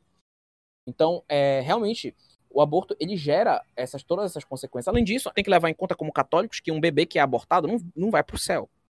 Eu já vi muita gente falando, ah, inclusive assistam o nosso episódio que a gente fez sobre o limbo, né? Que eu, eu mesmo que gravei. É, o bebê abortado não vai pro céu. Você tá privando a criança de ir pro céu. É isso que você tá fazendo quando você pratica esse ato. Então, é uma mentalidade horrível, entendeu? Você pratica isso, pratica esse ato, e o aborto traz tantas consequências, Guilherme, se tu sabe, mas na Europa tem países que estão cogitando o assassinato, o assassinato pós-nascimento. Ou seja, o bebê nasce, matam eles. É real, né? Que? Já virou infanticídio às claras, né? Já não tem mais nenhum escrúpulo, já é matar criança. Não, exatamente. Próxima. Mas porque eles perceberam, porque perceberam que o aborto faz muito mal para a mulher. Pode gerar morte, pode gerar hemorragia, pode gerar muita coisa, além de todas essas consequências de hormonais que eu falei aqui. Então eles decidiram o seguinte: não, mulher tem o filho, aí a gente mata ele depois, assim, tipo, tem gente realmente propondo isso na comunidade científica. Eu tô surpreso, tipo assim, isso, a galera fala isso às claras, assim, tipo, por exemplo, se em outros tempos os caras estariam presos, mas assim, é um absurdo. Uma coisa que não faz sentido, para mim, não faz sentido nenhum. E, tipo assim, eles propagam esse tipo de coisa. Mas o aborto realmente é uma consequência dessa conduta conceptiva. E existe o fundo da eugenia. Eu vou contar aqui para vocês um caso de uma paciente que eu atendi. É, eu atendi uma paciente há muito tempo atrás, né? Que ela falou, ela comentou comigo que ela, eu, ela tinha, na verdade, o que é que ela tinha? Ela tinha um problema de, de esterilidade, né? Ela não, tinha bebê não tinha tido bebê, e na ultrassom mostrava que ela tinha muitos problemas no útero e tal, etc. Mostrava que ela tinha muitos problemas no útero, né? É, e eu estranhei, porque, porque o útero estava muito estranho na ultrassom. E eu estranhei, porque é, não faz muito sentido. A gente já pensa numa DIP, né, que é uma é, doença inflamatória pélvica, talvez ela tenha tido uma infecção no trator e tal, etc. A gente pensou, eu pensei em várias possibilidades. E aí eu fui conversar com ela, ela contou uma história dela. É uma história bem bem, bem horrível. Ela engravidou de um, de um rapaz e teve uma pessoa da família dela, né? Uma pessoa da família dela que, que disse que era para ela abortar o bebê e ela não queria de jeito nenhum. E aí a pessoa disse que ia matá-la, que ia matá-la se ela não tomasse um líquido que a pessoa deu. E era um líquido abortivo. Ela acabou tomando, ela não sabia o que era. É, ela acabou tendo problema com o aborto, quase morreu, na verdade. Ela acabou abortando o bebê. E isso destruiu é, a região do útero, e, enfim, ela, ela não pode mais ter filho por causa disso. E aí eu fui querer saber o motivo, e o motivo foi porque o namorado dela na época era negro, né? Então a pessoa fez isso porque o cara era negro e não queria que tivesse filho negro. Isso no Brasil. Isso no Brasil, tá? Imagina nos Estados Unidos isso. Imagina nos Estados Unidos esse tipo de coisa. Né? Então imagine como é que é lá nos Estados Unidos, que lá o racismo é forte que é aqui no Brasil. Né? Então isso existe, isso realmente existe. O aborto é uma, uma eugenia, existe esse, esse critério de eugenia dentro do aborto. E, inclusive, é, uma das coisas que a esquerda usa né, para justificar o aborto é dizer que, ah, não, você vai deixar a criança, no caso de pessoas pobres, né, que têm filhos, ah, você vai deixar o bebê nascer para viver pobre. É melhor abortar, ou seja, é uma questão já de materialismo completo, né? Melhor, é pior, é melhor morrer do que ser pobre, então. É, pois é, é, é eugenia materialista. Parece até uma mentalidade capitalista, né? Exatamente. Então a esquerda acaba se, acaba se unindo com a direita nesse ponto. Porque é, uma, é um eugenismo, gente. É um eugenismo. Isso existe mesmo. Isso existe. Na Europa fazem muito isso. Né? escola tem, tem a questão da. que entra também na cultura da morte, que a gente não falou muito aqui, mas que da questão da. de você selecionar qual filho você quer, como é o filho que você tá querendo, e fazer fertilização in vitro baseado nisso, que isso existe muito tal, etc. Existe. Gente, isso é. Isso é isso, essa, esse tipo de mentalidade existe, cara. Tem, eu, eu, tipo, a questão do da galera querendo usar como argumento, sempre apelam pra hipocrisia. Essa galera da esquerda sempre apela pra hipocrisia. Hipócritas, tipo assim, eu já discuti com uma pessoa, é, que eu fiquei muito irritado com ela, que disse assim, ah, esses caras de direita só falam isso porque é o seguinte, eu nem sou de direita, mas ele estava falando disso e eu achei um absurdo o que ele estava falando. É, esses caras de direita, não sei o quê, é... só dizem que são contra o aborto até, até o, só dizem que são contra o aborto até a menina deles engravidar. Quando ela engravida, ou quando a camisinha estoura, não sei o quê, é, a, a, eles, já, eles defendem, eles são a favor, eles querem que, que aborte. E aí, é, eu disse que isso é um absurdo. É, por quê? Por que eles falam isso? Porque é o argumento da hipocrisia. Eles não podem defender necessariamente o aborto, é querem apelar para hipocrisia. Mesmo que as pessoas de direita fossem hipócritas desse jeito, todas fossem hipócritas, ainda assim o aborto seria errado. Ainda assim, ele seria intrinsecamente errado. Então, tu, tu apelar para a hipocrisia é um dos argumentos ridículos que tu pode usar assim, realmente tem gente que é tem gente que é hipócrita no meio no meio no meio de, dessa direita. Tem muita gente, a gente falou, uma, a, gente, a gente passou na verdade metade desse podcast detonando o cara de direita, cara. Metade desse podcast foi só focado nisso, cara. Só fo, eu, eu, pessoalmente só foquei nisso. A gente passou metade desse podcast detonando o cara de direita. Mas isso não muda o fato de que isso está intrinsecamente errado. O aborto é intrinsecamente errado. É uma coisa, é um assassinato, é, uma, um, é um crime contra a mulher. E então apela para aquela coisa, ah, onde o aborto é aprovado ele cai. Isso não existe. Isso, de novo, é a mentalidade liberal que a direita está usando. Que é a ideia de que se você permitir alguma coisa, ela vai diminuir. Uma coisa legal, ela vai diminuir. Por quê? Porque o mercado vai regular. É a mesma mentalidade, que não faz sentido. É, e pro aborto é uma coisa absurda, né? Porque é como se você estivesse dizendo. Ah, se você legalizar o assassinato, o homicídio, aí vão diminuir os homicídios. Cara, é homicídio. Não dá para defender isso em nenhum aspecto, nenhum, nenhuma ocasião. Exatamente. Então é uma coisa é, totalmente absurda, né? Uma coisa totalmente absurda. Então, é, é triste, é triste essa mentalidade, é realmente absurda. Eu pessoalmente, eu pessoalmente acho muito ridículo usarem esse tipo de argumento. Só prova que a direita e a esquerda, na verdade, são irmãs siamesas, né? Essa é a verdade. É, muita gente aí na direita defende, por exemplo, o aborto após estupro, né? Exato. Ah, aquele, aquele, aquele senhorzinho, eu vou, esse, eu cito, esse eu cito o nome porque ele é famoso, aquele Caio Copo que é queridinho da direita, né?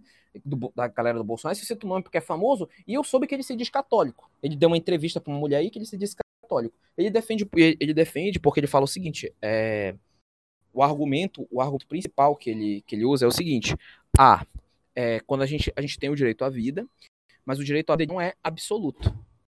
O direito à vida não é absoluto, tanto que a gente é, tem a pena de morte, tal, etc. Então, o direito à vida não é absoluto. Então, quando a mulher é estuprada, ela tem o direito, o direito de abortar o bebê, porque foi um crime contra a mulher, então ela tem o direito, a vida pode ser relativizada nesse. Nossa, bicho, esse argumento é um absurdo, cara. Eu, eu, eu acho incrível um cara se dizer conservador e usar um argumento desse, cara. Na verdade, eu não acho absurdo. É surreal. Isso é um argumento que um nazista poderia utilizar. Um, exatamente, um, um cara. Leninista, qualquer um, né? Qualquer um desses. É. Eu nem precisaria responder, mas já respondendo, assim, vida inocente não é relativizada. É, a vida inocente, o, o direito à vida inocente não é relativizado. Tu não pode relativizar um direito à vida inocente. Senão, como é que eu posso relativizar o direito da vida de, dele? Eu podia relativizar o direito da vida dele, por exemplo. Então, é, a gente tem, por exemplo, o Richard Dawkins falando que para uma mulher que descobriu que o filho tinha síndrome de que ele pode que ela que era para abortar e fazer outro. Tipo, uma coisa totalmente surreal. Então existe esse fundamento microcefalia também, né? Já Exatamente. Não sei se já foi aprovado no Brasil aborto de criança com microcefalia, mas também é uma pauta dele, né? É, mas existe isso. Não, se eu não me engano, ainda não foi aprovado, mas já foi aprovado.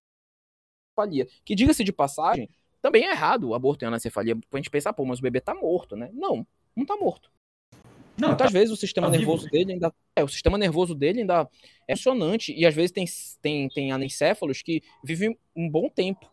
Eu soube de um caso, um professor meu da faculdade, que é especialista nisso, inclusive doutor e tal, etc.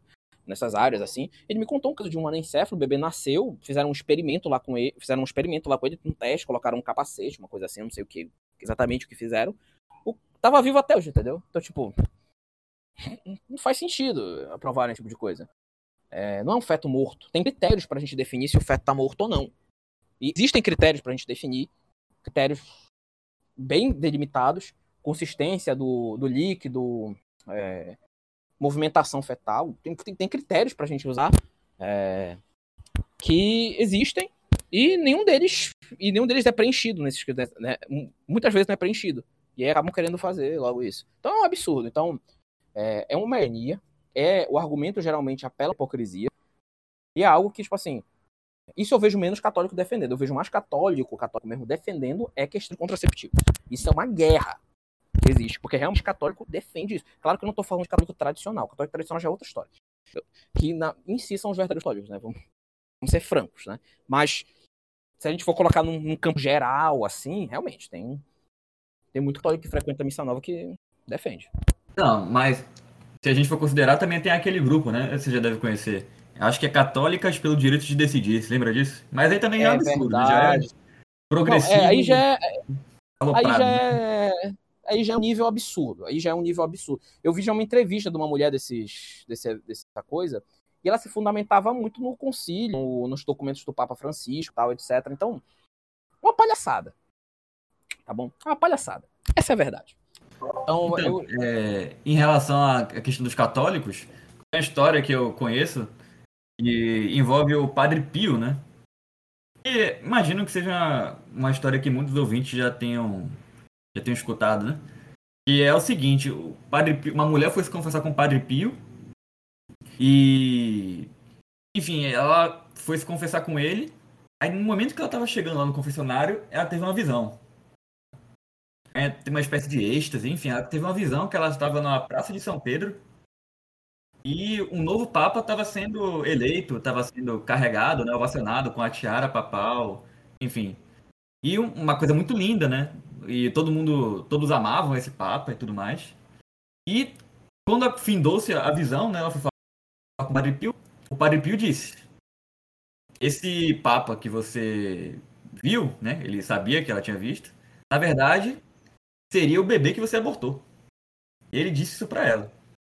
E, é. enfim, a mulher, lógico, desmaiou. Logo após isso, ela desmaiou.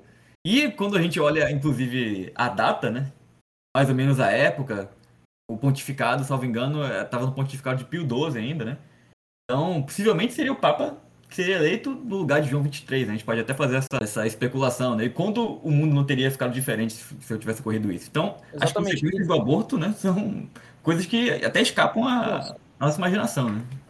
São inimagináveis, cara. São totalmente inimagináveis. Então, imagine, além das pessoas sendo privadas do céu, Deus priva graças para a humanidade por causa disso. Porque Deus usa as causas segundas. Deus utiliza as causas segundas muitas vezes. Outro exemplo então... é Santa Catarina de Sena, que, segundo muitos, depois de Nossa Senhora, foi a maior mulher que já existiu. ela era a 25 filha da família dela. É, Imagine. maravilha. Perceba o seguinte, perceba que como essa, o argumento desse aborto é, é absurdo. Então, é, eu acho que a gente fica por aqui. Eu não vou entrar muito em detalhes sobre aborto, argumentos, porque como eu já falei, já é muito divulgado, gente. Eu acho que todo mundo da direita já propaga coisa contra aborto. Muito fácil tu conseguir material na internet sobre. Então, tipo assim, é, é mas é bom tocar nesses pontos, porque para esclarecer algumas dúvidas entre os para esclarecer alguns detalhes que eles precisam, né? E entrar nesse ponto da cultura da morte. Então, o meu conselho aqui, aqui vai um conselho como futuro médico, né? Quase formado, é, e um conselho também como colega católico, é para você fugir desses, desse tipo de coisa de cultura. Se você tem problema com é, pornografia, você procurar ajuda médica sobre, de bons médicos, médicos católicos, não de influencers de Instagram que ficam incentivando você a cometer pecado, que falavrão. Não procure. Procure de médicos católicos é, bons. É, se você faz uso desses anticoncepcionais, procure não usar mais eles não, não os utilize mais, procure meios de evitar utilizá-los, porque para mim não é uma coisa boa. Procure médicos católicos para te informar. Isso é a questão do, do aborto, não preciso falar para você, porque se você é católico de verdade, você não está ouvindo. Mas se você conhece alguém que defende esse tipo de reze por essa pessoa, que você pode fazer e no que puder desaconselhe ela a fazer, né? Então é isso, gente. Eu acho que fica por aqui. Você tem alguma coisa a acrescentar? Acho que é isso mesmo, muito interessante, né? Trazer essas noções sobre anticoncepcionais, a maioria das pessoas não, não conhece, né? E também essa reflexão, né? De que hoje é, vigora realmente uma cultura da morte, né?